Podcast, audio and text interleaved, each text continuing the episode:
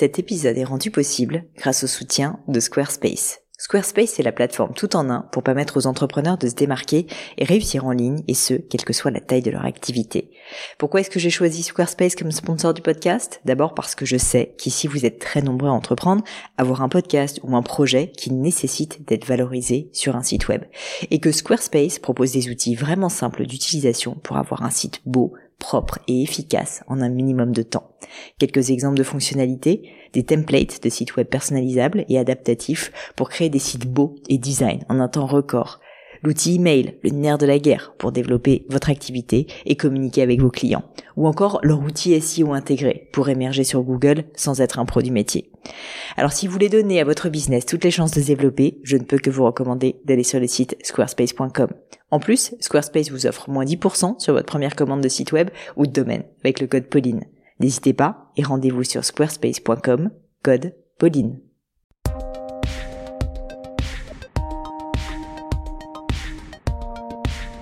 Hello à tous, ici Pauline Legno et bienvenue dans un nouvel épisode du Gratin. Le Gratin, c'est un podcast où j'interviewe des personnalités remarquables pour parler de leur réussite et essayer de décrypter avec elles les clés de leur succès.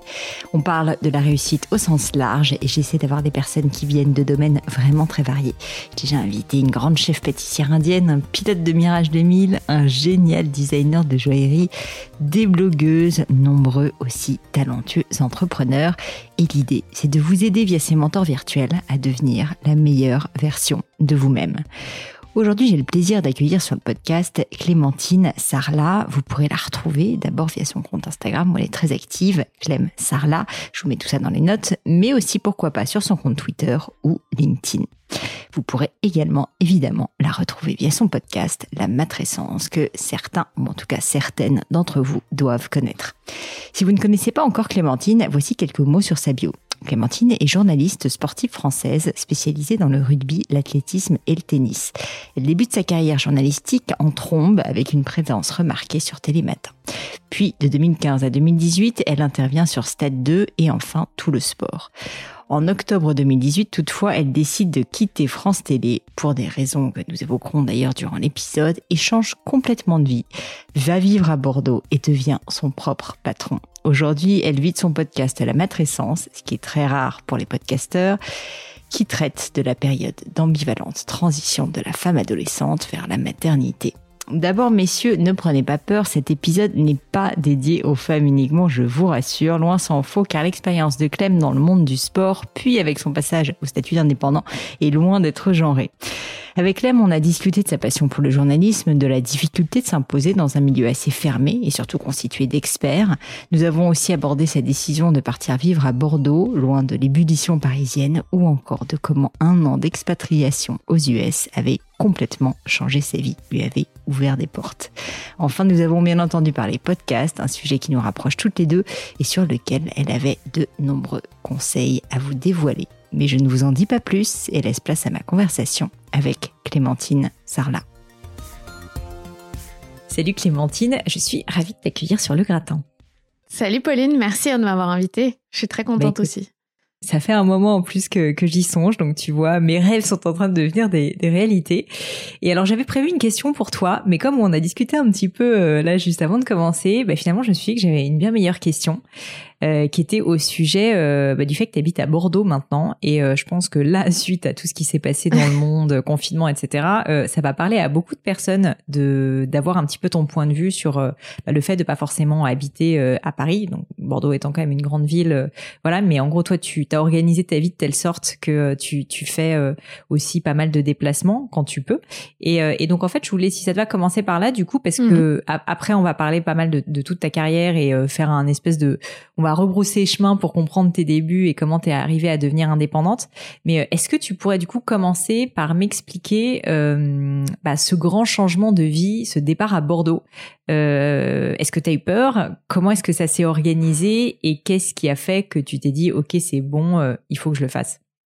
En fait, donc, bah, j'ai grandi à Bordeaux, donc déjà, j'ai tous mes repères, mes attaches ici. Et euh, j'ai la chance d'avoir rencontré mon amoureux, euh, rien à voir avec Bordeaux, mais dont lui aussi, il vient de Bordeaux. Donc euh, déjà, on était sur la même longueur d'onde tous les deux. Et, mais j'ai vécu à peu près dix ans à Paris pour le travail. Euh, parce que bah, quand on travaille dans les médias, dans les grands médias, on n'a pas tellement le choix que d'être à Paris.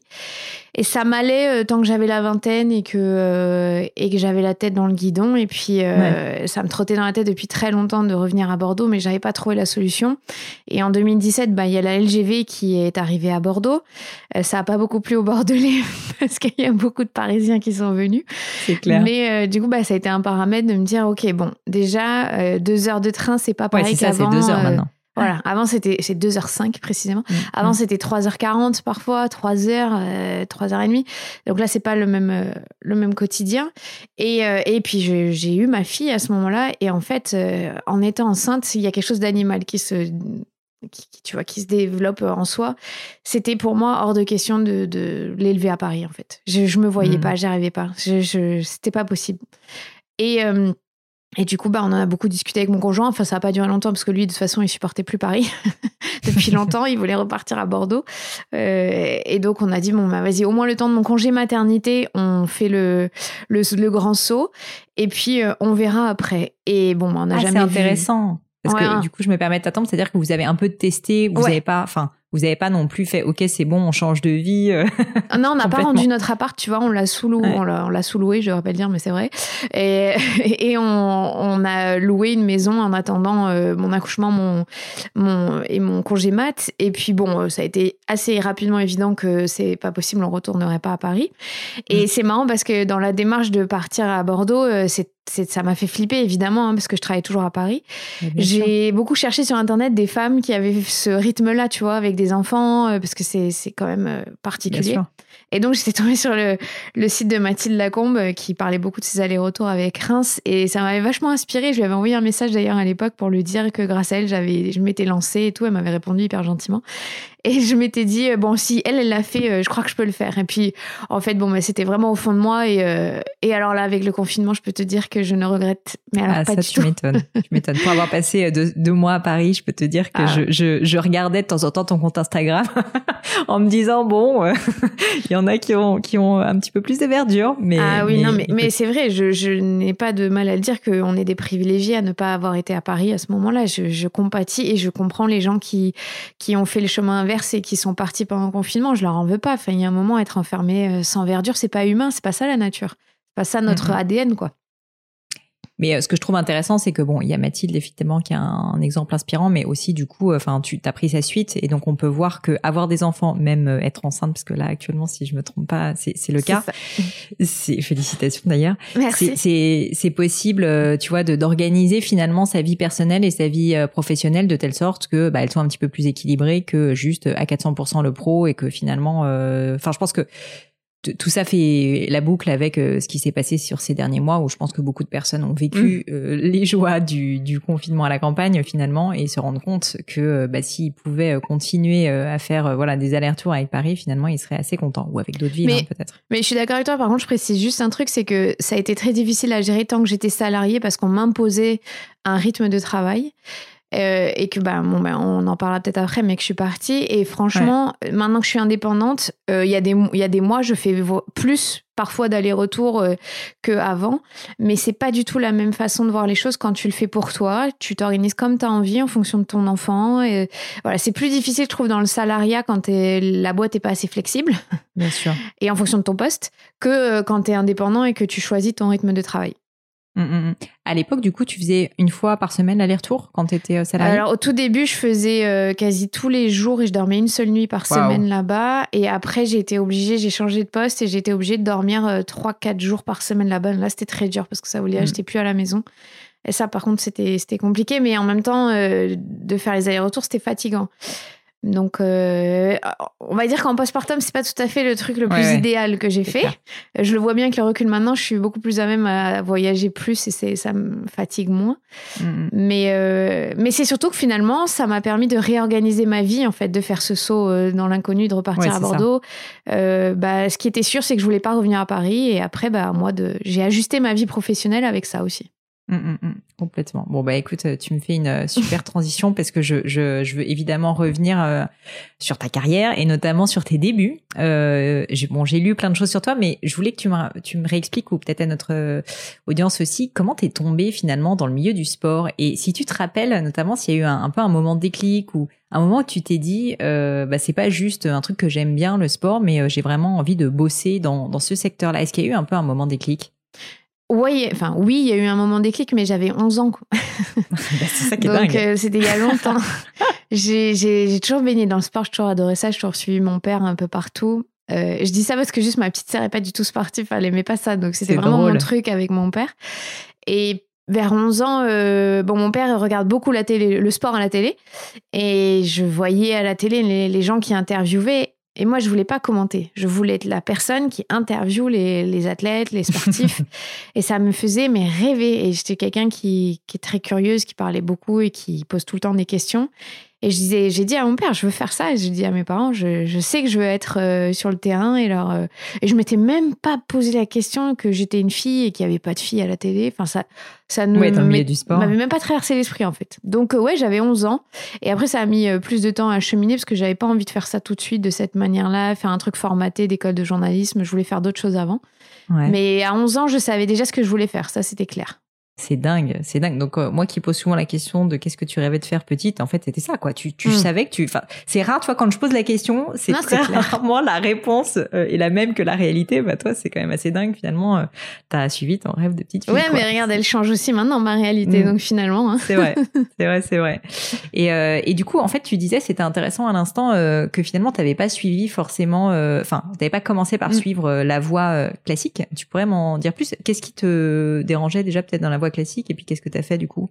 Je sais pas, je suis pas très quelqu'un de formaté, c'est pas trop mon caractère, j'ai pas été élevée comme ça non plus. Mon père est journaliste, je précise, euh, il a pas fait d'école de journalisme, mais c'est euh, voilà, c'était l'expérience sur le tas. Alors à l'époque, mmh. c'était encore clairement possible de faire ça. Aujourd'hui, c'est très compliqué si on n'a pas le diplôme. Et, et, moi, ce que je voulais, c'était voyager, parler plusieurs langues. Donc, je suis à, 14 ans, j'ai saoulé mes parents, t'imagines même pas, pour euh, partir aux États-Unis, faire une année euh, à l'étranger et euh, en high school et partager la vie d'un lycéen, enfin, être comme un lycéen américain ou une lycéenne américaine. Ça devait être assez dingue hein, quand même, parce Franchement, c'est projeté. C'est la plus belle expérience de ma vie. Enfin, je, je, je, je fais partie de l'association, au conseil d'administration de l'association avec laquelle je partie PIE France. Mais j'encourage je, tout le monde à le faire. C'est juste incroyable comme expérience. Ça a changé ma vie. Franchement, ça a changé ma vie de A à Z. Donc. Euh, je, ne veux pas te trop te poser de questions dessus, mais euh, si ça te met à l'aise surtout, mais ah euh, qu'est-ce que, qu'est-ce que, enfin, je veux dire, peut-être, je pense qu'il y a plein de parents qui se disent, ah bah tiens, ça pourrait être intéressant pour mes enfants, mais qu'est-ce que tu dis ça a changé ta vie, c'est peut-être pas facile de dire, mais qu'est-ce que ça t'a appris, qu'est-ce que ça t'a fait comprendre sur toi, sur le monde, sur les différences peut-être entre les Français et les Américains? Bah alors c'est drôle parce que je vais dire que c'était la plus belle expérience de ma vie et je vais aussi dire que c'est l'année la plus difficile de ma vie parce que t'es catapulté à 17 ans aux États-Unis où t'as vraiment la sensation, on est en 2006 à l'époque où, euh, où je crois très fortement connaître par cœur la culture américaine parce que j'ai, euh, je mangeais McDo, je regardais la télé, euh, les séries américaines et j'écoutais leur musique. Et en fait, tu te rends compte que non, pas du tout. Quoi. Les différences culturelles, elles sont là, mmh. elles existent. Et euh, ça a été très dur pour moi de passer le cliché que j'avais en tête et de vivre la vie américaine telle qu'elle était. Et pourtant, hein, je suis tombée dans une famille extrêmement riche qu'on voit dans les séries, avec des maisons à 10 millions de dollars. J'étais dans un lycée privé. Alors c'était ça aussi qui était très difficile. J'étais dans un lycée privé excellent, exceptionnel dans la façon d'aborder l'éducation, mais euh, rempli de d'adolescents euh, plus riches les uns que les autres et assez insupportable parfois. et donc, euh, je me suis aussi rendu compte que la valeur de l'argent, c'était quelque chose d'important et que je viens d'un milieu aisé sans difficulté. Mais là, c'est, on parle des gens qui sont milliardaires. Et je me suis dit, mais jamais je veux ça, c'est horrible. Ils sont, ils sont horribles, les élèves. Mmh. Il y a des gens géniaux, hein, je ne dis pas ça, mais quand même. Et moi, j'étais tout le temps renvoyée euh, dans les discussions euh, de la part des Américains. Ah, mais toi, tu peux pas comprendre, euh, tu es européenne. Ah, j'étais pas française, j'étais européenne. Mmh. Et, j'ai vécu une partie bizarre de ce que c'est.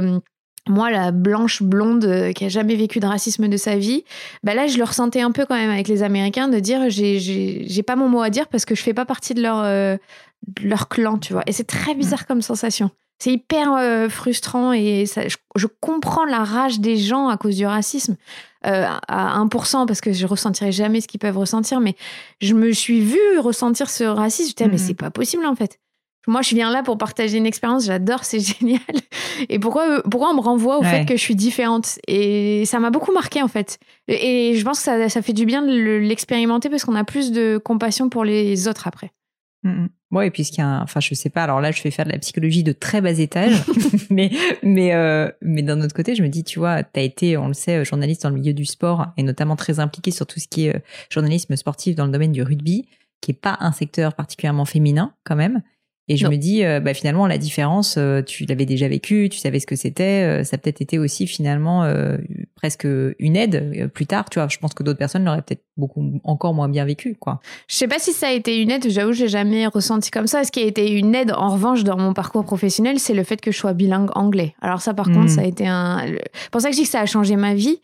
Euh, cette année aux États-Unis parce que dans le milieu dans lequel je travaille, il y a peu, très peu de gens et journalistes qui sont bilingues anglais et je suis aussi espagnole euh, et que ça a été un atout majeur euh, pour pouvoir m'embaucher en fait. Et puis bon, juste l'expérience de vivre loin de tes parents pendant un an, faire autre chose et découvrir le monde, bah, c'est magnifique. et tu vois, ma famille américaine, c'est ma famille. Je, ça fait, c'était il y a 15 ans et je les, je les, je les vois toujours. Enfin, on s'écrit toutes mm. les semaines. C'est des gens qui feront partie de ma vie euh, tout le temps, tout le temps, tout le temps. Mmh. C'est top. Mmh. Et donc, euh, donc tu fais ça et tu finis par rentrer en France. Et, euh, et donc là, bah, comme tu as un peu ta vocation journalistique déjà bien en place, si j'ai bien compris, en fait, tu enchaînes avec quand même des études de journalisme. Alors, pas tout de suite, parce que justement, encore une fois, je me dis, ah non, je veux pas aller en école de journalisme. je tente Sciences Po, je me fais recaler. Je me souviens, tu sais, que je fais un test d'anglais. Donc, je venais des États-Unis. Hein, donc, pour moi, c'était clair net, je parlais anglais sans souci. J'ai cinq. Non, mais je te jure, à mon test de Sciences Po, je dis, c'est pas possible. Ils sont complètement cons, en fait. bon, bref, et, je me dis en fait non ça c'est pas fait pour moi. Ces trucs-là je, je vais pas y arriver. Donc je vais à la fac d'histoire. J'adorais mhm. l'histoire géo et aussi avec l'idée de me dire je vais refaire une année Erasmus pour aller en Espagne parce que je veux encore revivre une expérience comme ça. C'était génial. Donc j'ai fait trois années de licence.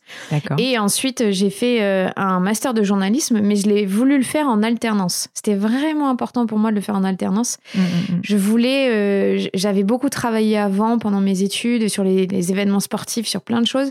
J'avais pas du tout envie de passer des heures devant un bureau et des profs qui me font la leçon. J'avais besoin d'expérience, de concret. Donc j'ai fait mon master euh, à l'IPJ euh, pendant deux ans en alternance euh, au service des sports de France 2. Mmh, mmh, mmh. Et donc, bah donc du coup, ensuite, t'enchaînes avec la première expérience, si, si je me trompe pas, chez Télématin. Et puis, enfin, je sais pas si c'était la première, mais en tout cas une qui t'a, si, si, ouais. Mmh. voilà, qui t'a bien fait connaître. Et, euh, et ensuite, bon, bah, une carrière euh, quand même assez longue chez chez France Télé. Je voulais revenir, si ça te va, sur euh, bah, donc la spécialisation dans le monde du sport, mais pour pour parler assez simplement aussi de de toi en tant que journaliste féminine femme dans le monde du sport, ce qui est pas un truc hyper commun. Est-ce que c'était une décision consciente pour toi d'être l'une des seules femmes dans ce secteur très masculin, ou en fait ça complètement par hasard parce que comme tu le disais au début, finalement, euh, bah t'aimais juste le sport et tu t'es pas posé la question et t'as même pas pensé au fait que t'étais une femme. Est-ce que t'as du coup, euh, enfin, je, je, je, sais que ça n'a pas toujours été facile, mais est-ce que aussi ça a été un moyen de te différencier? Enfin, je voulais juste avoir ton point de vue sur ce mhm. sujet pour peut-être d'autres personnes qui sont des femmes justement dans les secteurs masculins. En gros, astuce, euh, qu'est-ce que ton ressenti sur sur le sujet?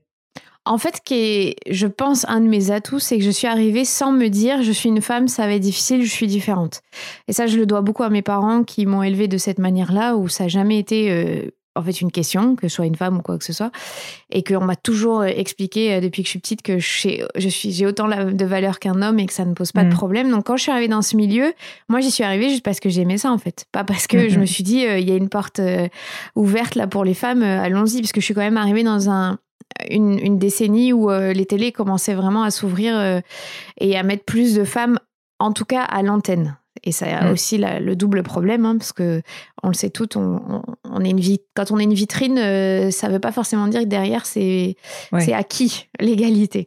Mais donc quand je suis arrivée dans ce milieu-là à 22 ans, j'avais travaillé sur des très gros événements, la Coupe du Monde de foot en Afrique du Sud, sur Roland Garros, où ou bah, dans le secteur dans lequel je bossais sur l'organisation des médias, il n'y avait pas de problème que je sois une femme, on était autant de femmes que d'hommes. Et par contre, une fois que je suis rentrée dans ce milieu, Là, j'avoue, j'ai regardé autour de moi, je me dis, ah ouais, en fait, euh, ok, bon, alors déjà, je suis très jeune et en fait, il y a 95% d'hommes. Ok, bon, euh, ben, ça va le faire, c'est pas grave, euh, parce que j'ai été élevée par un père qui est très féministe, je, je me suis rendu compte après, en fait. Donc, j'avais pas la sensation que ce serait vraiment un problème. Et puis, c'est Mm. au fur et à mesure, tu te rends compte, euh, waouh, ok, c'est. Ouais, non, c'est compliqué quand même. C'est compliqué. C'est compliqué parce qu'on te dit, euh, ben, on va te mettre en avant parce que t'es une femme. Euh, mais on va aussi bien te faire comprendre que t'es là parce que t'es une femme et euh, et t'as pas forcément les Mm. compétences, mais on s'en fout. Et ça, ça te rentre dans la tête. Et ce syndrome de l'imposteur, je pense que bah, malheureusement, on est beaucoup à le ressentir. Et je dis pas que les hommes sont étrangers à ce syndrome, mais quand même, nous, c'est un peu plus imprégné en nous, je pense. Et Mm. j'avais jamais ressenti ça avant. Et dans ce milieu, je me suis pris une grosse claque quand même, parce que oui, je l'ai ressenti. Alors tu fais bonne figure, tu t'avances et tu fais ton Ouais, chemin ça, tu peux et tu fais ce que le- tu peux. hein, mais euh. Mais ça n'empêche pas que j'ai toujours j'ai ressenti beaucoup de honte au cours de, au cours de ma carrière, honte de pas savoir certaines choses, honte de pas être assez rapide sur certains trucs, honte de pas avoir autant de culture. Mais après, j'avais que 22 ans aussi. Donc Ouais. tu vois, il y a, y a dans mon service, il y a des mecs qui étaient là depuis 35 ans. Donc déjà Bien plus sûr. long que ma vie à moi, qui avaient vécu plein d'autres choses et qui connaissaient par cœur certains événements où moi j'étais trop petite de toute façon. Et on te Ouais. juge beaucoup sur ta culture dans le sport, euh, alors qu'il n'y a pas que ça dans le journalisme. Il y a, moi, par exemple, je sais que je suis une bonne intervieweuse, mais parce que j'ai des qualités pour ça. Et c'est pas donné à tout le monde, et je serai pas une bonne commentatrice. Mais sauf que euh, c'est pas un milieu qui met en valeur tes qualités, on va dire. Ouais. Mais ça, c'est assez structurel de la France aussi dans le management. Tu dois le savoir mieux que moi. Mm. Voilà. Et moi j'avais du mal avec ça. Et c'est intéressant et euh, je trouve ça très intéressant en fait que finalement le syndrome de l'imposteur soit arrivé avec euh, un peu ces remarques et honnêtement je visualise très très bien et je pense que beaucoup de Mm. personnes hommes ou femmes d'ailleurs peuvent se reconnaître reconnaître dans les petites euh, les petites phrases un peu assassines qui font qu'en fait tu as l'impression d'être là pour les mauvaises raisons. Ouais. Euh, est-ce que tu as des astuces? Euh, Est-ce que tu parce que je je sais pas si tu as réussi à t'en sortir un petit peu en général on l'a toujours un peu mais euh, est-ce que il y a des choses qui t'ont aidé justement pour pour essayer de bah pas écouter en fait euh, ces choses-là pour euh, continuer à aller de l'avant Est-ce que ça a été bah finalement euh, ça aussi qui a fait que tu as fini par euh, quitter France Télé et, créer ta propre ton propre métier? Comment est-ce que tu as fait pour essayer de te sortir de, ce sentiment qui est quand même assez désagréable de honte et de syndrome de l'imposteur? Bah, pendant, au début, tu serres les dents et de toute façon, t'es jeune, euh, t'as rien prouvé, donc tu, tu dis pas grand chose. Et je sais que je me taisais beaucoup sur les remarques sexistes et c'était pas mon caractère à la base. Je suis plutôt quelqu'un qui rentre dedans et qui s'en fout, mais là, j'étais un peu. C'était un peu dur. Il y avait vraiment beaucoup Ouais. d'hommes, donc euh, c'est pas facile et- de faire son, sa place. Et. j'ai- Je sais pas si j'ai des astuces, mais après, au bout d'un moment, j'ai pris confiance et j'ai j'ai commencé à dire euh, stop ce genre de remarques, euh, pas forcément sur moi, mais tu vois, c'est plus aussi les remarques sur les femmes en général, qui sont pas adressées à moi, mais qui sont adressées à la gente féminine, donc ça m'inclut quand même. Ouais. Et à un moment, j'ai dit stop. En fait, j'ai plus envie d'entendre parler des femmes de cette manière-là autour de moi. Ça me dégoûte. Euh, non, euh, toutes les femmes ne sont pas vénales. Non, toutes les femmes euh, ne cherchent pas euh, à se. Enfin bon, tu vois, des trucs sexuels et tout. Ça, Pour moi, c'était pas ma vision. Et puis. hum, Il y avait un, une chose sur laquelle je m'appuyais fortement dans mon métier, c'était alors la relation que je pouvais avoir avec les gens que j'interviewais. Et euh, je sais que j'avais quelque chose de, de plus fort que plein d'autres euh, journalistes parce que je suis douée là-dedans, je le sais. Et la deuxième chose, c'est que je parlais anglais couramment. Et vraiment, Mhm. ça, ça m'a ouvert beaucoup, beaucoup de Ah portes bah sûr. dans, dans mon milieu. Et je- moi, les deux astuces que j'ai trouvées, c'était de m'appuyer sur mes forces.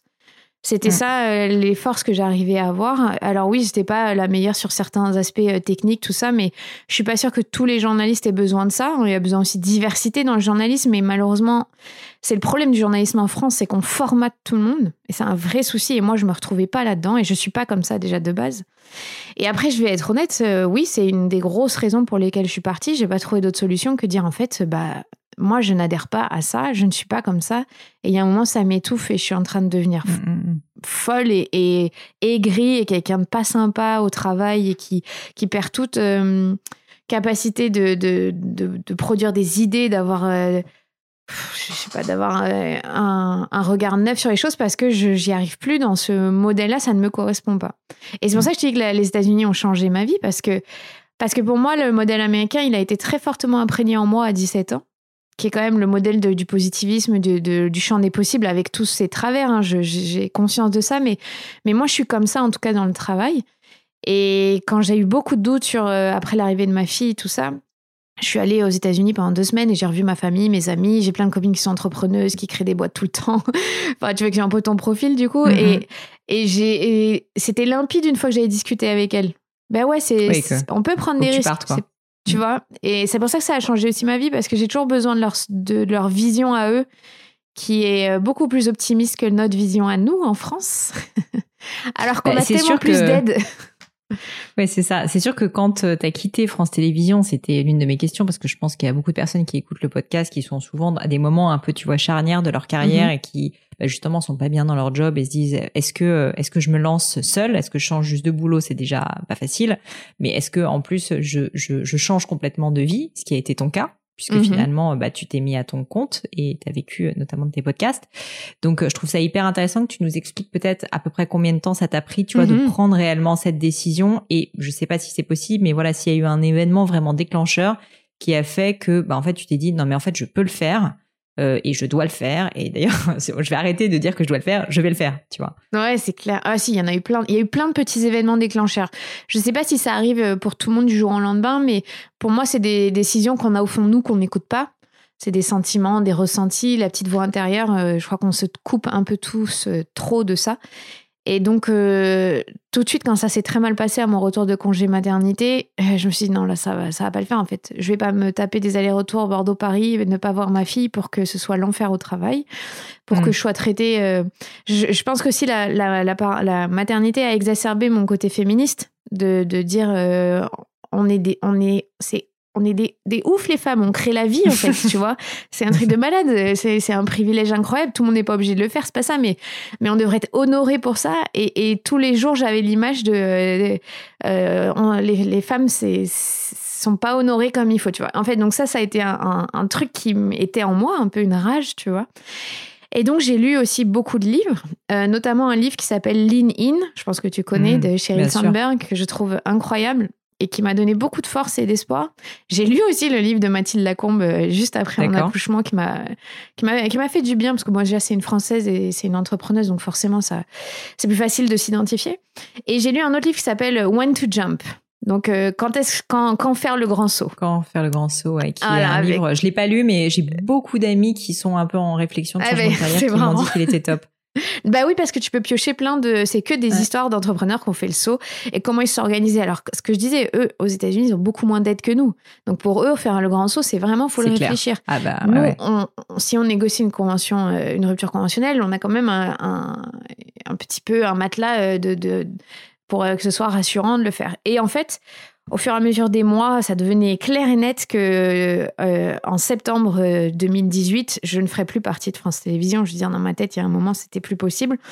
Euh, mais il fallait que je trouve la solution. Puis il y, a eu des managers qui se sont mal comportés avec moi, qui ont créé le déclic. Il y a eu un podcast euh, de Génération XX avec, avec Sophie Trem, qui a une vie incroyable et qui m'a dit Ok, si elle, elle a fait, moi aussi je peux le faire. En fait, j'ai besoin mm. de. Je crois que je suis comme tout le monde, j'ai besoin de me dire Ok, il y en a qui l'ont fait, moi aussi je peux le faire. possible. Et puis, euh, et puis il y a eu ce, cette, cette semaine aux États-Unis. Et puis, il y a, y a, en fait ce truc que j'aime euh, l'aventure, j'aime le risque. Ça me fait pas vraiment peur. J'avais peur financièrement, hein, je, je, mm. je, vais pas mentir, mais j'avais pas peur de l'impact sur ma vie. Je, je m'étais juste dit, ok, je ne sais pas ce que je veux faire. Ça pour moi c'était très important. Je ne sais pas ce que je veux faire, mais je sais ce que je ne veux plus. Et je pense qu'au début, il y a plein de gens qui euh, veulent savoir exactement ce qu'il faut faire et avoir le plan euh, tout défini. Alors que peut-être suffit simplement de se dire, OK, qu'est-ce que je veux pas?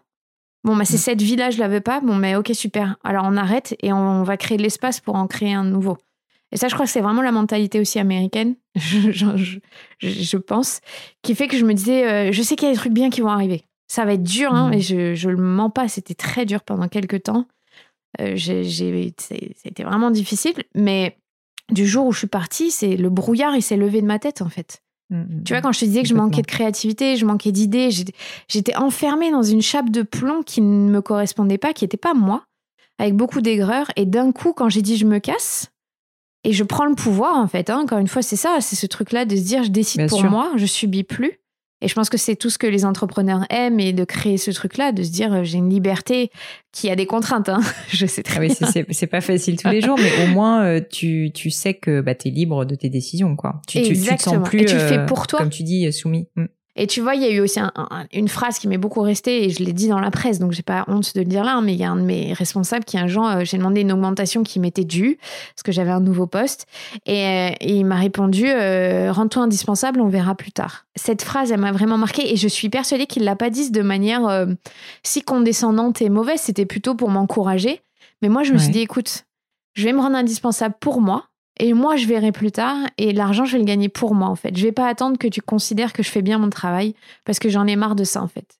Et, par ailleurs, euh, en tant que manager, je peux te dire, c'est, je suis désolée, il est certainement brillant et tout, mais euh, c'est complètement con comme phrase parce que personne n'est indispensable dans une boîte et que le rôle d'un manager, c'est justement de faire en sorte que, tu vois, chacun en fait euh, apporte, mais que l'entreprise aussi, elle, elle, elle ne s'effondre pas au départ de n'importe quel collaborateur. Donc Bon, je, je suis pas sûre que ce soit une bonne manière d'amener les ah choses. Non, mais ça m'a déclenché, si tu veux, c'est resté en moi, tu vois. Je me dis, ok. Ouais. C'est comme un défi, tu vois. Je me dis, bah, tu vas voir. Et, et on peut en parler, mais la réalité, c'est qu'aujourd'hui, j'ai réussi à mieux gagner ma vie que ce que je faisais à France Télévisions. Alors que c'était pas du tout, du tout, du tout parti pour. Hein. J'avais fait un trait là-dessus. C'était pas grave. C'était pas une question d'argent. Enfin, mm. c'était pas une question d'égaler le salaire que j'avais. C'est pas ça. Euh, et, je tiens juste à préciser que même si je travaillais à la télé, je n'avais pas un salaire, euh, je, je peux dire, hein, mon salaire, je gagnais 3100 euros net par mois. Euh, qui est euh, un très beau salaire euh, français à Paris, pas forcément dans le top évidemment, mais c'est pas, les le millionnaire américain. non, c'est pas les ou les 20 mm. 000 euros que certains dans les chaînes privées peuvent prendre par mois. Hein. Vraiment, si j'avais un salaire d'une grille, pas de problème là-dessus. J'ai pas honte de dire ça aussi. Tu vois, je pense que c'est le, truc américain. Je m'en fous complètement de dire mon salaire, c'est pas un problème. Mais juste pour que les gens s'imaginent pas que j'ai quitté un truc à 15 000 euros. non, mais bon, par contre, t'as quand même eu le courage. T'as le courage de quitter le confort, le, enfin quand même une forme de confort, une forme du, une forme de stabilité, et puis euh, et puis alors célébrité, je sais pas parce que du coup tu l'as recréé toute seule, mais en tout cas t'aurais pu penser que tu vois tout, tout ce que t'avais construit, euh, c'était pas forcément quelque chose que t'allais réussir à réavoir derrière quoi. Ah non, mais je suis pas partie en me disant ça. J'avais peur. Hein. Mais mm. la peur, elle doit pas être. Pour moi, elle doit pas euh, diriger tout. Elle doit être là parce que c'est important la peur. Hein. Même dans le mécanisme humain, la peur, c'est pour te dire il y a un problème, réagis.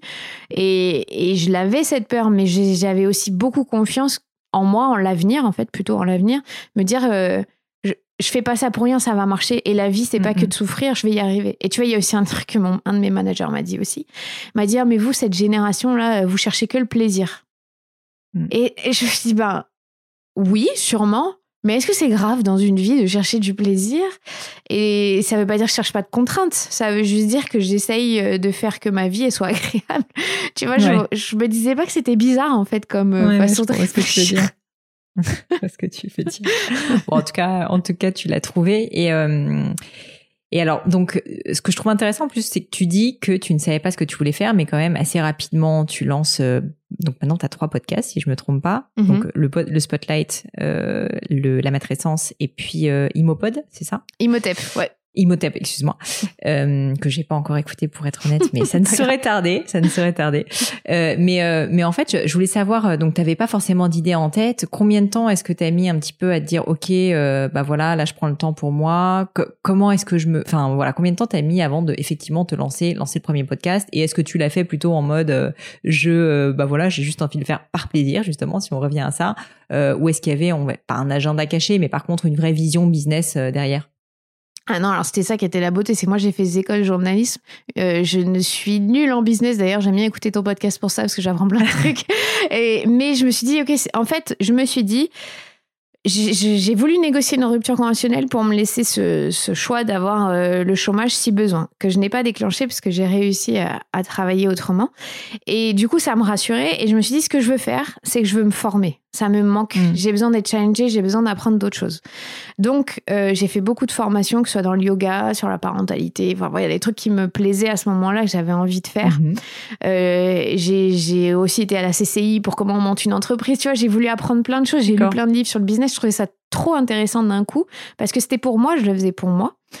Et, euh, et donc, j'ai voulu faire ça, me former. Après, j'avais une vision euh, pas très claire c'était de me dire euh, il manque un lieu pour euh, les femmes une fois qu'elles viennent d'avoir un bébé ou pour les Mm. hommes. Il y a rien en France, aux États-Unis, il y en a partout. Donc j'avais réfléchi à plein de trucs de business autour de ça.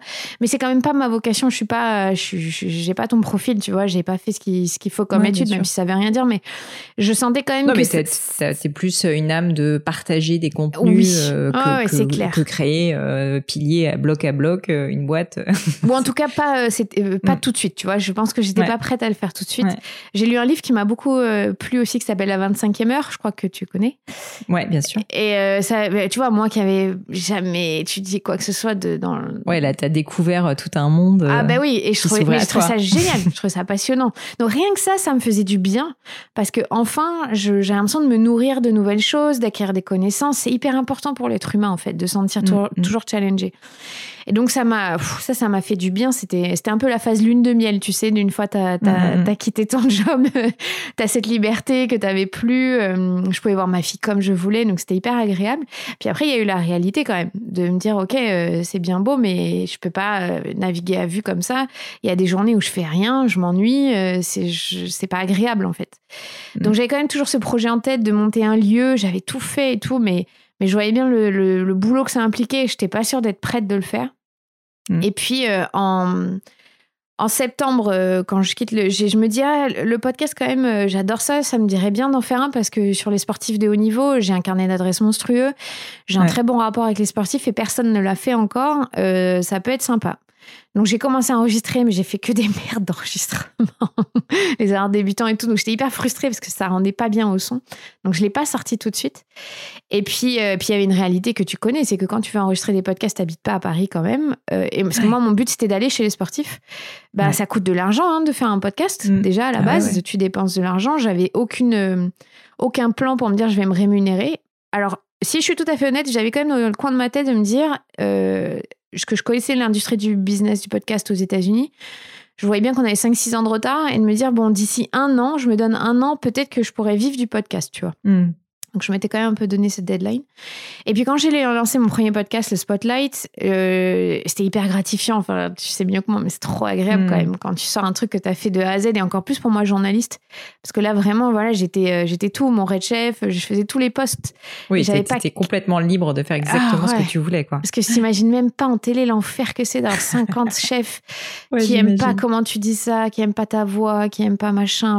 C'est c'est plombant en fait parce que t'as une idée de départ et ça finit c'est plus ça ressemble plus à ce que tu voulais quoi. Alors que là Mm. c'était moi quoi. Ok je fais des erreurs mais c'est moi. Et puis je me suis dit ah, mais en fait c'est cool c'est facile de lancer un podcast j'ai compris comment on fait je comprends le montage tout ça parce que euh, mine de rien l'école de journalisme m'a servi hein, sur le montage sur Bien plein de choses et je me suis dit vas-y je- j'en lance un sur euh, la matrescence vu que je, je- je- ce sujet me passionne et que je sais que personne ne connaît ce mot en France donc ça Mm. va être une, une, une carte de visite pour moi et en fait ça par contre quand je lance la matrescence je n'ai aucune idée que un an et quelques mois plus tard aujourd'hui euh, ça aurait cet impact là et dans ma vie Ouais. perso Et sur la vie de femme. euh, professionnelle, puisqu'aujourd'hui je vis de mon podcast pour le moment en tout cas, depuis quelques mois, et j'étais- je, je- mais ça j'aurais jamais imaginé. Moi j'étais partie sur le spotlight, et le spotlight c'est difficile à faire parce que les sportifs faut caler le calendrier, faut caler plein de Bien choses. sûr. Et, Non, et, et- puis je pense que tu as trouvé un sujet qui parle au cœur de beaucoup de femmes euh, avec la matrescence. Enfin, tu vois, Et et, beaucoup d'hommes. je tiens à le dire Ouais. parce que j'ai Ah ouais, j'ai Ah, beaucoup drôle. de papas qui écoutent parce que justement ils m'ont toujours suivi sur le rugby et que j'ai cette étiquette de ok je suis cool euh, euh, parce que je parle de sport et de trucs de mecs donc je peux leur parler de parentalité c'est pas grave Mhm. euh, ça passe mieux tu vois c'est bizarre hein, mais ça marche comme ça c'est un bon point, c'est un bon point. Euh, bah, justement, ça m'intéresse de parler un petit peu de, du statut d'indépendante et du fait que maintenant tu arrives à, en- à vivre de, bah, de ce que tu crées, ce qui est quand même assez génial.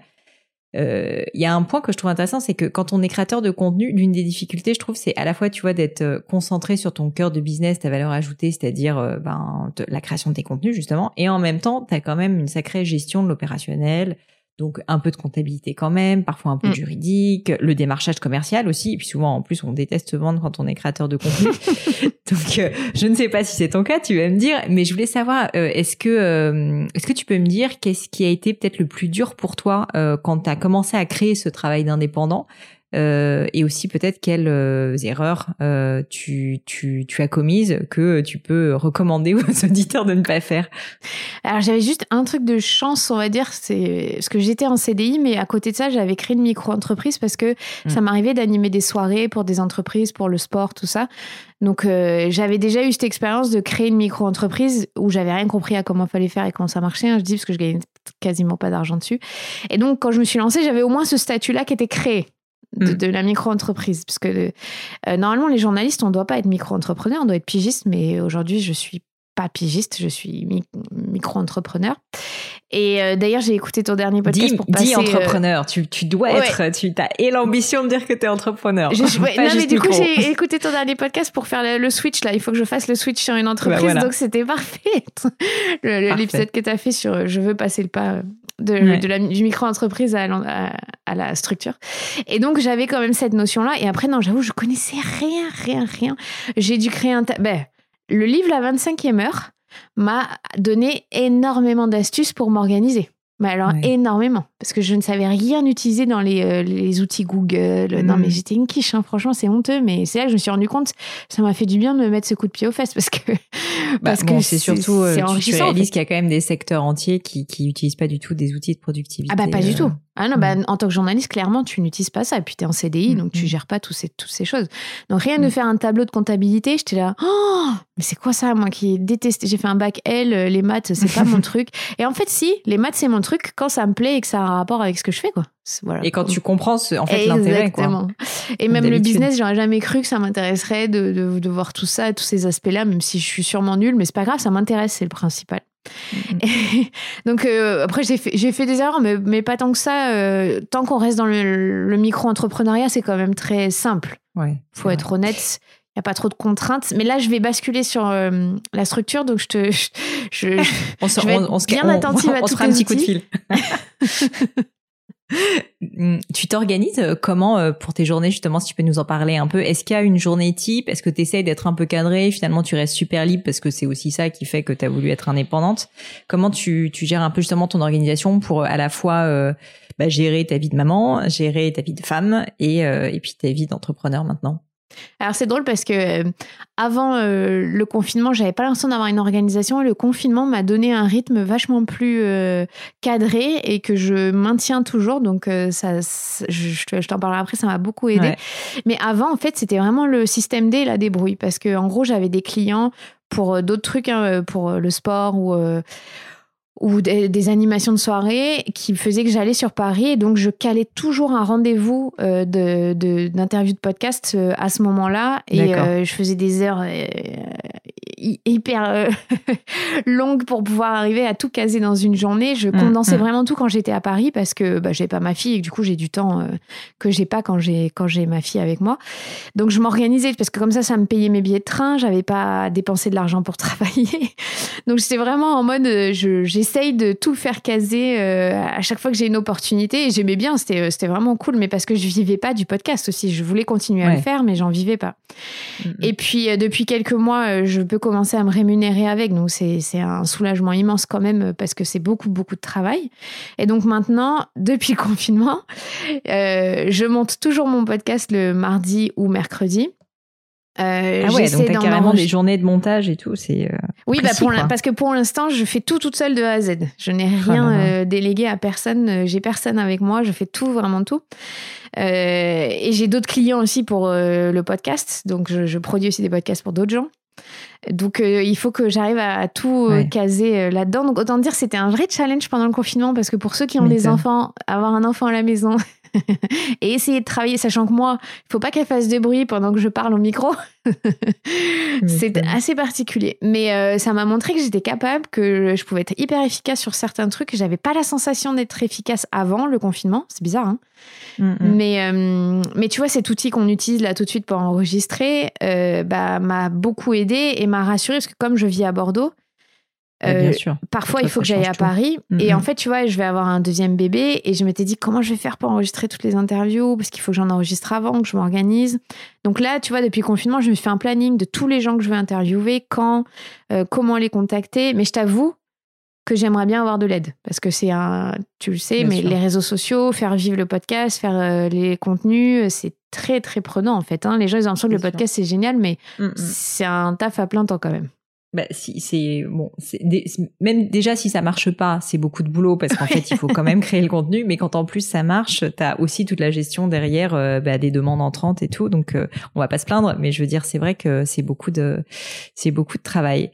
Est-ce que ça te va justement si on fait un petit aparté euh, conseil podcast? Je m'étais dit que ça pourrait être sympa de de bah, comme t'as quand même lancé trois podcasts, donc t'as quand même une certaine expertise en la matière et puis en plus comme tu fais tout, est-ce que est-ce que tu pourrais, je vais pas te poser les questions traditionnelles de euh, les, tes grandes, enfin les, trois astuces, les machins, mais peut-être plutôt sur euh, concrètement, est-ce que tu peux me décrire toi, Clémentine Sarla, quand tu prépares une interview ou quand tu sais euh, que tu veux avoir telle ou telle personne, comment ça se passe? Un peu le, le B à bas, tu vois, de quelqu'un qui veut se lancer. Ok, je te demande pas de me dire quel hébergeur et tout, mais En gros, euh, comment euh, comment comment tu choisis tes invités, euh, comment tu les contactes, ensuite bah, comment tu prépares, comment tu interviews. Si tu peux nous faire un peu le tu vois le déroulé donc le déroulé en gros de quand si, si jamais tu devais interviewer je sais pas une, femme là la semaine prochaine en gros comment tu t'y prends?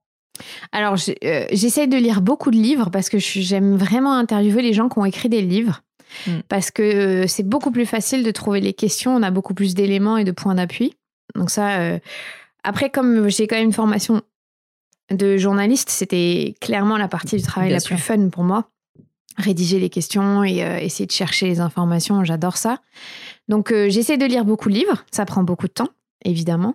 Et ensuite, euh, je lis aussi beaucoup la presse pour me dire ah ça, ça m'intéresse comme idée. Je vais aller chercher. tu un, exemple tout, tout bête, mais l'autre jour, j'ai regardé sur Facebook une mini vidéo euh, sur un village qui avait, euh, qui avait été abandonné et d'un coup qui reprenait vie et grâce à une école euh, Montessori. Et je me disais, ah, mais tiens, mm. bah, la, directrice, ça m'intéresserait de l'interviewer, mm. d'avoir redynamisé un village entier grâce à l'éducation. C'est quand même incroyable, tu vois, pour la matrescence. Donc ça vient comme ça. Après, on me maintenant, ça commence où on m'envoie des livres, où on me propose des, des gens. mais ça, c'est très difficile parce qu'il faut faire beaucoup de tri. C'est pas hyper simple. Donc c'est ce genre de préparation que, que je fais pour le podcast et je trouve qu'il est très importante de préparer. Euh, j'écoute parfois des podcasts américains où euh, l'hôte d'entrée a dit bon j'ai pas eu le temps de préparer mais c'est pas grave. Bah, moi ça me met mal à mmh. l'aise en fait quelqu'un qui dit ça. Parce que je me dis c'est pas respecter la personne que tu interviews en plus et tu te coupes de pouvoir euh, apprendre des choses. Tu vois je dis pas qu'il faut tout savoir c'est impossible mais un minimum pour, euh, pour aller chercher mhm. des choses différentes comme euh, toi tu fais, d'aller trouver d'autres angles, c'est hyper important. Et c'est ce qui fait la mhm. richesse d'ailleurs du, du, podcast. Et après, euh, bah, je, maintenant que j'ai une grosse communauté sur les réseaux sociaux, je fais des sondages aussi. J'essaye de demander ce qu'ils aiment ou n'aiment pas parce que c'est intéressant aussi. J'apprends des choses grâce à, l'audience, ce qui n'était pas du tout le cas au départ parce que j'avais pas cette audience-là. Donc, mm. je trouve que c'est enrichissant ça, l'échange que tu peux avoir avec euh, les gens qui écoutent. Parce que c'était pas du tout mon cas à la télé. Euh, la télé, les gens qui regardent, ils n'ont pas leur mot à dire. Donc euh, j'aime bien cet aspect-là de pouvoir aller chercher, enfin trouver des, informations grâce aux gens qui m'écoutent et qui m'aiguillent. Parce que ça m'arrive du coup. Mmh, bien sûr. Ok. Et, donc, tu prépares ton interview, tu contactes la personne. Rassure-nous, Clémentine. Est-ce que même pour toi, parfois, c'est pas facile euh, et que parfois tu as des invités euh, que tu rêves d'avoir ou euh, juste que tu essaies de contacter et qui te répondent pas ou t'en as qui te disent non ou est-ce que non Ah si, bah si. Après j'ai de la chance, tu vois, réussite. je connais, je connais bien les gens dans l'émission La Maison des Maternelles, ils ont beaucoup de contacts donc ils me les filent. Hmm. Mais j'ai des gens qui m'ont jamais répondu hein, et des gens qui sont très connus que j'aimerais vraiment avoir. Mais je me dis, mais par contre ça, d'avoir travaillé en télé, c'est pas juste quelque chose qui me bloque parce que je sais à quel point c'est difficile de contacter les sportifs, crois-moi. Donc, euh, j'ai toujours eu affaire à des gens qui euh, ont un emploi du temps euh, surbooké, qui sont difficiles à atteindre. Tu vois, j'ai quand même interviewé Nadal, Federer. Enfin voilà, c'est pas c'est calé via des publicistes et ça n'a rien à voir dans la démarche. Hein. Mais je veux dire, je me vexe pas du tout. Je me dis pas mince, je vais jamais y arriver. Et je pense que c'est un des trucs dans le podcast qu'il faut retenir c'est qu'il faut persévérer, il faut réenclencher la demande encore et encore. Et même si c'est pas tout de suite, c'est dans six mois, votre podcast aura peut-être évolué, donc la mm, personne mm. elle connaîtra un peu mieux peut-être. Faut pas se dire elle a dit non là ou elle a pas répondu, j'abandonne. Pas du tout. Complètement. Mais euh, c'est la même avec moi. Il y a des gens qui essayent de me contacter souvent et j'oublie. et les gens qui persévèrent, souvent ils arrivent à m'avoir. donc, euh, donc ça, c'est un. Le, enfin, le fait que je sois journaliste, ça m'aide beaucoup par rapport à ça. Mmh, mmh, mmh. Et euh, niveau euh, question, tu disais, tu disais que c'était quelque chose que tu aimais beaucoup faire quand tu étais plus jeune, poser des questions, que tu avais toujours été d'un naturel curieux. Je pense que c'est un super atout, évidemment, quand on, fait des interviews. Mais, mais est-ce que tu aurais euh, peut-être euh, des conseils à donner parce qu'il y a beaucoup beaucoup de personnes qui se lancent dans le monde du podcast euh, mm-hmm. et, et, bon bah qui n'ont pas ton expérience hein, de journalisme clairement, qui sont pas, enfin je sais pas si on est doué ou pas doué, mais en tout cas qui n'ont pas forcément réfléchi vraiment à l'art de poser des questions. Et en fait c'est pas si simple. donc je voulais savoir si si toi tu avais peut-être quelques enseignements que tu pourrais nous, nous donner pour les personnes qui envisageraient de se lancer. Eh ben ouais, mais tu vas rigoler, mais euh, c'est plutôt le podcast qui m'a appris plein de choses sur euh, la façon d'interviewer. Parce que finalement, on n'apprend pas trop ça en école de journalisme, mais j'ai, je me suis formée, donc je te disais, à la parentalité, et je me suis formée sur des formations sur euh, les émotions et comment on accueille une émotion. Mmh. Et c'est hyper important quand tu interviews quelqu'un qui te dit quelque chose sur l'écoute l'écoute attentive, sur euh, rebondir, sur savoir euh, euh, bah, sortir un peu du cadre de ton interview. Et mine mm. de rien, ça paraît incroyable, mais, mais c'est plutôt les ateliers à la parentalité qui m'ont fait comprendre comment on, réagit face à quelqu'un qui dit des choses que moi, j'interviewe aussi des gens qui ont des histoires un peu peut-être particulières des fois autour de la parentalité. Et il y a un autre, il y a un livre et un podcast, si tu veux, je te donnerai la, pour que tu mettes dans les notes, que j'ai écouté, qui m'a beaucoup aidé, qui est en anglais. Mais donc, euh, c'est un spécialiste américain, professeur, qui a euh, écrit un livre qui s'appelle How to Talk to. Donc, ah, comment parler aux gens et qui s'adresse pas qu'aux journalistes du tout, hein, qui s'adresse aux, aux, médecins, euh, à peu importe, et comment le mécanisme de la communication marche? Parce que c'est vraiment de la communication au-delà du journalisme. Euh, et, sentir les gens et être intéressé par les gens. Il y a une part de mm. naturel, je pense, de curiosité, comme tu dis. Mm, mm. Mais il y a aussi une façon d'être avec les gens et, d'être en empathie, d'être en connexion. Tu vois, lui, il raconte dans cette interview, et je trouve ça génial, il dit, euh, ben, il faut faire du, ce qu'on appelle small talk, de, faire un petit peu, de, discuter un peu avant, c'est normal. Il faut, faut pas bah, bah du temps blanc. Moi, pour moi, je le compare très souvent euh, à, par exemple, quand à la drague, tu sais, euh, la, la, drague, en fait, tu vas pas, euh, quand tu vois quelqu'un qui te plaît dans la rue, lui sauter dessus et, et tu vois, et l'embrasser goulûment euh, juste comme ça. Non, d'abord, il y, a une, il, y a, une approche, on discute, on apprend à se connaître. Tu veux dire que tu essaies de me séduire, hein, c'est ça, t'es dans la phase de séduction. je suis dans la phase de séduction totale. Mais oui, je suis d'accord. Non, mais c'est vrai. Moi, je garde toujours les questions qui peuvent être un peu difficiles ou euh, qui sont compliquées mm. pour le milieu ou la fin. Au début, c'est mm. toujours des questions pour mettre à l'aise. Toujours, toujours. Mm, et, les gens, ils auront beau te dire euh, Oh là là, euh, c'est toujours les mêmes questions au début. Mais ouais, mais c'est juste par respect pour la personne que tu interviews. Si tu veux pas les écouter, c'est pas grave. mais moi, j'avais des, des chefs en télé qui disaient Mais rentre-lui dedans tout de suite. Mais non, en fait. Ça, c'est pas possible, en fait.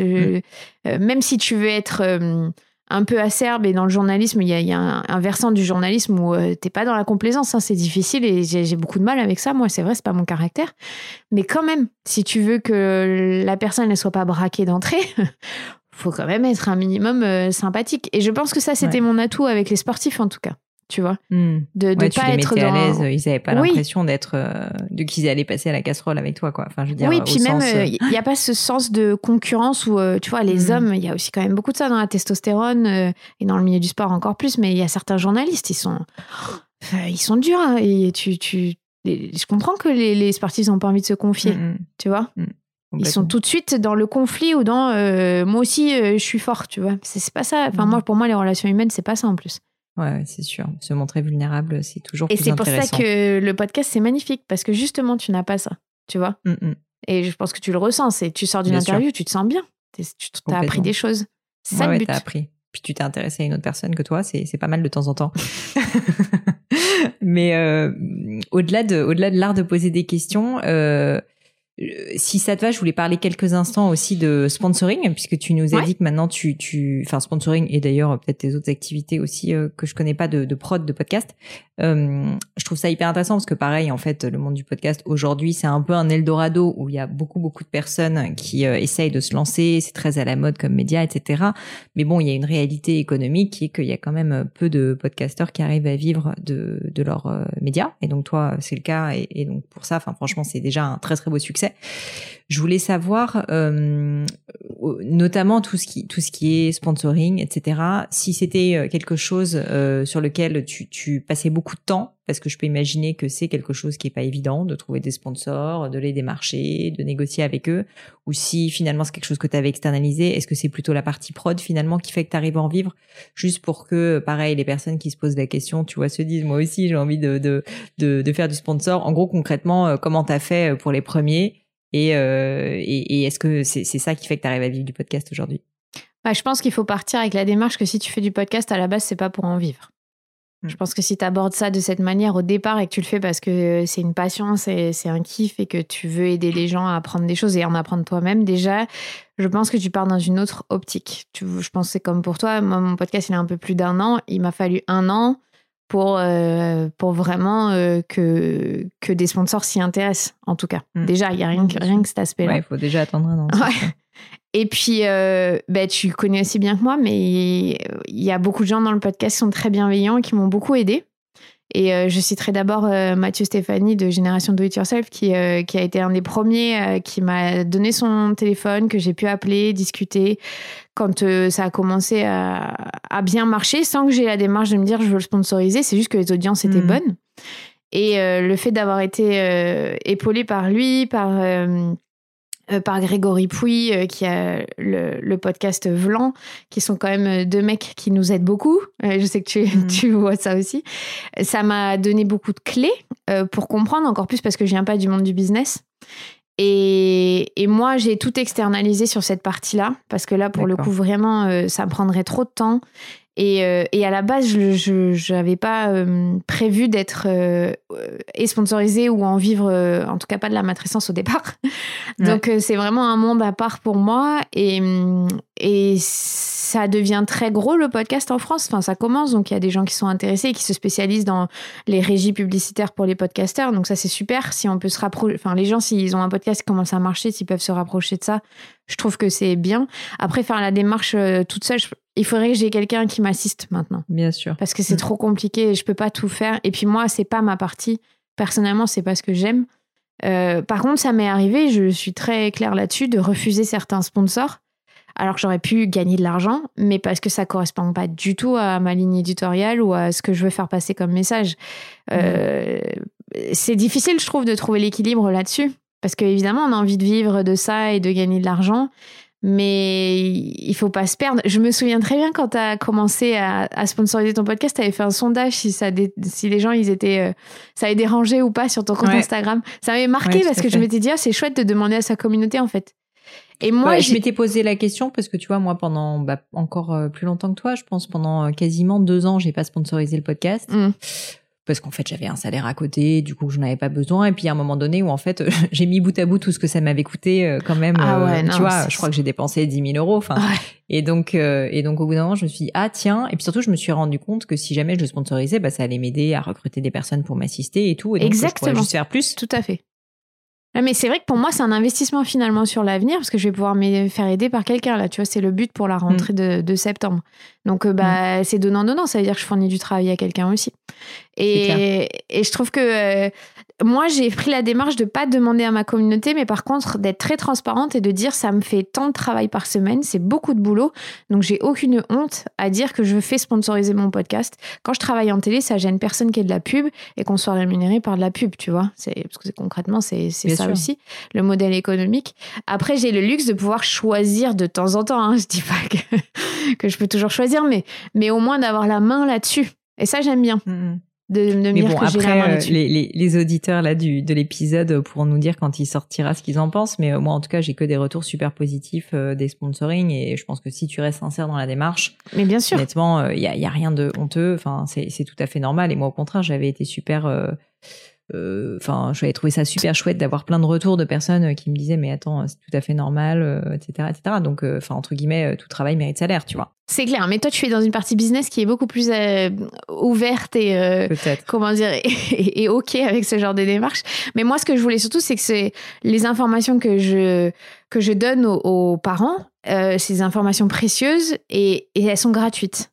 Tu vois? Donc je pense aussi ça, ça touche les gens. Ils ont accès gratuitement à une heure de professionnels qui, qui n'auraient, qui pourraient jamais écouter autrement et ils ont rien à payer. Donc tu vois, c'est aussi donnant-donnant de ce côté-là pour eux. Je veux pas que ce soit sur eux le, le modèle, mais sur moi.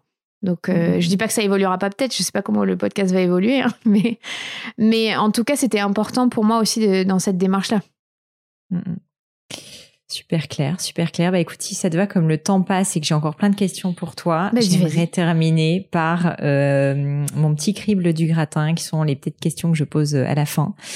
Euh, et notamment une question, on en a peut-être parlé, mais tu vas me dire, euh, est-ce que tu as vécu un grand échec ou un moment vraiment particulièrement difficile euh, dont tu pourrais nous parler euh, et surtout les enseignements euh, que tu en as tirés? Oui, je, non, je t'en ai pas parlé parce que en fait, quand je pars de France Télévisions, je négocie quelque chose qui n'a jamais été respecté. et je négocie de pouvoir continuer à travailler sur les grands événements avec France Télévisions, mais d'avoir ma liberté à côté pour faire ce que je veux professionnellement. Donc c'était signé, c'était acté. Et puis, euh, en gros, la rédaction euh, de France Télévisions a, refusé ça, a dit que c'était pas normal de me donner du travail alors que j'étais plus en CDI. Mes anciens collègues, sympa. Et, euh, et donc, c'était prévu pour que j'ai quand même 40 piges par an sur deux ans jusqu'aux Jeux de Tokyo, qui n'auront pas lieu cette année, mais bon, ça, je ne le savais pas à l'époque. Et donc, j'ai quand même pris un gros coup de, sur la tête en, en février, janvier-février 2019 où euh, tous les plans que j'avais faits financièrement aussi euh, tournaient un peu autour de ça et d'un coup je me retrouvais avec rien. Et ça a été très difficile cette période et en même temps, eh ben, c'est la période où j'ai créé les deux podcasts. Parce que j'ai eu mmh. du temps d'un coup, parce que je me suis dit, OK, bah, je vais pas passer mon temps à rien faire. Ouais, et puis euh, tu avais du coup euh, aussi, si je puis me permettre, je dis pas le feu aux fesses, mais euh, tu vois, bah, tu un peu obligé de, de ah trouver des solutions, quoi. Ouais, et pourtant, je me disais pas que le podcast allait me payer, mais je mm. me disais, ça va m'occuper, ça va me faire du bien, et je vais sortir de ce truc où je broie du Nord, là, où j'ai l'impression que tout le monde m'en veut. Enfin, voilà, parce que je travaille aussi sur Beansport, mais c'est que 10 week-ends dans l'année, donc c'est pas, ça me fait pas vivre toute l'année. Et, mm. et, bon, bref, ça a été très dur parce que c'était un petit peu, ah, ok, bon, vraiment, je peux pas faire confiance aux gens dans ce milieu, donc maintenant, bah, tant pis, j'arrête de compter là-dessus, c'est pour moi. Et, et donc, j'ai eu ça. Et peut-être trois semaines après, je lui dis bouge-toi les fesses. Et j'ai contacté TF1 pour leur dire je veux travailler avec vous pour la Coupe du Monde en septembre. Et ils m'ont dit mais avec plaisir, on allait te contacter. Donc, euh, et tu vois, c'est bête, hein, mais je suis passée d'un truc où euh, waouh, j'ai pris une claque dans la gueule à c'est la meilleure expérience que j'ai pu avoir derrière. Mm. Donc, je sais que c'est très cliché de dire hein, les échecs amènent toujours quelque chose derrière, mais en fait, c'est vrai. mais c'est vrai. C'est dur sur le coup, ça, c'est indéniable. Mais, mais peut-être qu'il faut arriver à se dire que si ça arrive là maintenant, c'est qu'il y a une raison et que c'est pour le mieux. Beaucoup de sagesse, pas facile sur le coup, mais il faut essayer d'écouter cette petite voix qui nous dit ça de ah, temps en temps, c'est clair. Est-ce que, euh, Clémentine, s'il y avait euh, dans ta vie professionnelle ou personnelle d'ailleurs, quelque chose euh, que tu pourrais refaire différemment, tu le ferais? Enfin, en bref, est-ce qu'il y avait voilà, quelque chose que tu referais différemment dans ta, dans ta carrière ou dans ta vie perso? Je sais pas si je le ferais différemment, mais j'aurais aimé avoir plus de force à mon retour de congé maternité et de dire c'est pas normal ce qui m'arrive, vous arrêtez tout de suite et on en discute. Au lieu d'avoir tellement subi, tellement pleuré, tellement été dans le dur, j'aurais voulu avoir les clés pour dire euh, non, la discrimination en 2018, c'est pas possible en fait. Et j'ai pas réussi et aujourd'hui je sais très bien que les femmes, quand elles reviennent au congé maternité, sont souvent dans une position de faiblesse et c'est dû à tout un tas de choses biologiques d'ailleurs, déjà de base, sur le cerveau. Et hum, donc, je sais pas si c'est un regret parce que je crois juste que c'était pas possible de toute façon. Mais le regret, c'est plutôt que la société, elle soit encore comme ça envers les femmes. Hmm. Et du coup, j'ai pas grand chose à voir là-dedans. Mais j'aurais, j'aurais aimé avoir la force euh, de faire différemment. Mais bon, je, pas de regret au final, puisque ma vie maintenant, elle est mieux. Merci pour le partage. Est-ce qu'il y a une, euh, une maxime ou des mots de sagesse que tu aimerais nous partager Peut-être un message sinon euh, que, que tu voulais faire passer? Bah, tu vois, je l'ai dit tout à l'heure, je pense que c'est très important. Euh, peut-être qu'on ne sait pas ce qu'on veut faire, mais on sait forcément ce qu'on ne veut pas. Je pense que c'est toujours plus clair ce qu'on ne veut pas. Et il faut écouter ça, il faut le respecter. Et, mm. et c'est très important parce que c'est ça qui va dessiner le, le, futur et le reste. Donc, euh, au lieu de se focaliser sur euh, qu'est-ce que je vais faire et comment je vais le faire, plutôt, OK, là, mhm. ça va pas, ou il y a quelque chose qui, qui a envie de changer, qu'est-ce que c'est? Et de l'écouter. Ouais, avant d'ouvrir des portes, faut d'avoir déjà savoir enfermer un certain nombre. Ah ouais, Et exactement. souvent, Tu le dis un peu que tendance à juste chercher des portes partout, mais en fait, faut déjà, voilà. Eh, Tu le dis beaucoup mieux que moi. Faut fermer la porte Mais derrière soi. C'est vrai. T'as raison. Pas du tout. Euh, et la dernière question, même si tu m'as déjà euh, énormément donné de matière et j'ai plein de livres là que je vais déjà devoir découvrir, je demande toujours à mes invités s'il y a un livre que tu recommandes euh, le plus autour de toi ou qui t'a particulièrement marqué et pourquoi. Et évidemment, ça peut être donc des livres de, tu vois, business, développement personnel, ça peut être de la littérature, ça peut être, euh, je sais pas, des biographies. C'est toi qui choisis. Et maintenant, c'est un livre dont je t'ai pas parlé et qui a, qui est, que j'ai lu en 2013 et je pense aussi qu'il avait déjà planté une petite graine, tu vois, qui s'appelle Do Cool Shit. Je le recommande là à tout le monde. Malheureusement, il est que en anglais, il n'a pas été traduit. Qui Alors a attends, tu peux me répéter ça? C'est quoi? Do Cool Chic? Ouais, fait des trucs cool, euh, fait des trucs. euh, Ah ouais. Do. Cool Shit, qui a été écrit par euh, Mika Agrawal, qui est euh, la première femme à avoir créé les culottes menstruelles il y a quasiment 10 ans. Et euh, qui est la marque euh, Sinks. Euh, donc aujourd'hui, c'est très à la mode, ces culottes menstruelles, mais ça faisait Ouais. très longtemps que ça existait pour elle. Et cette nana, elle est incroyable. Et elle raconte dans son livre tout son cheminement. Elle a assisté à la chute du World Trade Center et elle- son réveil n'a pas sonné ce jour-là. Tu sais pas pourquoi. Elle aurait dû mourir, en gros. Et elle n'a pas été au bureau. Et de là, euh, depuis 2001, toute sa vie, c'est incroyable. C'est une entrepreneuse géniale. Et ce livre, c'est un bijou parce que c'est que de la bonne humeur, c'est que du tu peux le faire, Mm. tu vois. Et il n'est pas du tout connu en France. Ouais, je- j'en avais jamais entendu parler, tu vois. et il est super, super, super. Elle, elle a, elle a- elle a été interviewée dans pas mal de podcasts, tu dois pouvoir euh, la trouver. Mm. Et, euh, et non, mais cette nana, euh, et elle a créé un, peu le- un des premiers restos à New York euh, sans, sans gluten, sans lactose, euh, avec des trucs, des- une pizza locale. Enfin, et elle raconte toutes les étapes, toutes les, les conneries qu'elle a faites, euh, tous les, enfin, toutes ces mésaventures, aventures. c'est génial à lire en fait. Tu Mm, tu mm. t'ennuies pas. Et ça m'avait beaucoup marqué ce livre et je l'aime vraiment bien. Et j'aime beaucoup le conseiller quand quelqu'un est un peu à se demander où il en est dans sa vie. Quoi. Bon, après, il faut pouvoir lire en anglais. D'accord. Bon, bah, génial. Écoute, je le mettrai dans les notes et je vais aussi certainement le, aller le feuilleter parce que j'aime toujours avoir des belles découvertes. Donc là, ça me fait bien plaisir. Écoute, euh, Clémentine, vraiment merci d'avoir pris le temps et puis, euh, et puis bravo pour tout ce que tu as accompli. Si jamais euh, les, les quelques auditeurs du gratin euh, qui ne te connaîtraient pas euh, essaieraient de te trouver quelque part sur le monde merveilleux du web, où est-ce qu'il faudrait aller en priorité? Qu'est-ce que tu nous recommandes? Euh, bah, at Clem Sarla sur Instagram, c'est là où je, je réponds le, le plus. Mais j'avoue que je réponds le plus en fait euh, at la matrescence parce que j'ai beaucoup de mamans qui m'écrivent donc euh, je suis un petit peu plus euh, réceptive. Et euh, j'ai mon site web qui sort là, clémentine. Ah, euh, clémentinesarla.com. Donc euh, allez-y parce que là vous pourrez m'envoyer des mails et euh, ça sera peut-être plus facile. Euh, clair. de communiquer. clair. Et sinon, euh, je, voulais juste dire un truc. euh, ma meilleure amie, elle adore ton podcast, elle t'adore, elle s'appelle Ah. Chloé, donc je suis obligée juste de le dire parce que je pense qu'elle va être trop contente que je sois dans ton podcast. Eh ben salut Chloé, c'est trop sympa. Merci à toi Clem. C'est trop cool. Bon, en tout cas, mesdames et messieurs, si vous ne connaissez pas Clémentine Sarla, allez écouter donc bah, le Spotlight sur euh, des interviews de sportifs assez impressionnants. Il y a quand même deux trois euh, deux trois personnes quand même assez ouf. Euh, et aussi évidemment donc la matrescence euh, sur euh, sur euh, bah, notamment euh, le, le fait d'être une maman et la vie de famille et donc euh, et donc je vous mettrai tout ça dans les notes du podcast. Merci à toi Clem, c'était super sympa. Et puis, je te Merci à beaucoup, bientôt. Pauline. À bientôt.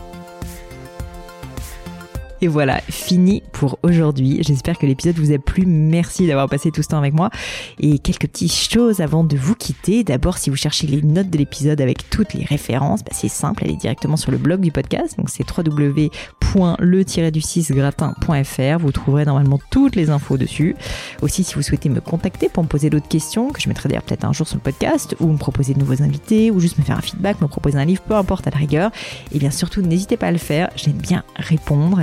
D'être assez active sur les réseaux sociaux et en particulier sur LinkedIn et sur Instagram qui sont mes deux réseaux sociaux de prédilection. Donc sous le pseudo Pauline Legno tout attaché. C'est très simple.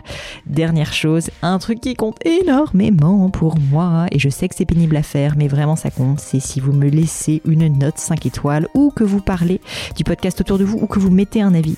Et la note 5 étoiles, c'est en particulier sur Apple Podcast, sur iTunes. Pourquoi? Bah, Parce que c'est là qu'il y a le plus d'écoute et avoir des notes en fait permet de donner plus de visibilité au podcast. Donc vraiment, vraiment n'hésitez pas. Et si on est si nombreux aujourd'hui à écouter le gratin, euh, à faire partie de cette communauté, bah, c'est grâce à vous et justement à toutes ces C'est plus de 3000, 4000 personnes qui ont à chaque fois pris le temps de mettre des notes. Donc ça m'aide beaucoup et merci à eux. Comme à chaque fois, vraiment un grand, grand merci de m'avoir écouté jusqu'ici. J'espère que l'épisode vous a plu et je vous dis à très bientôt.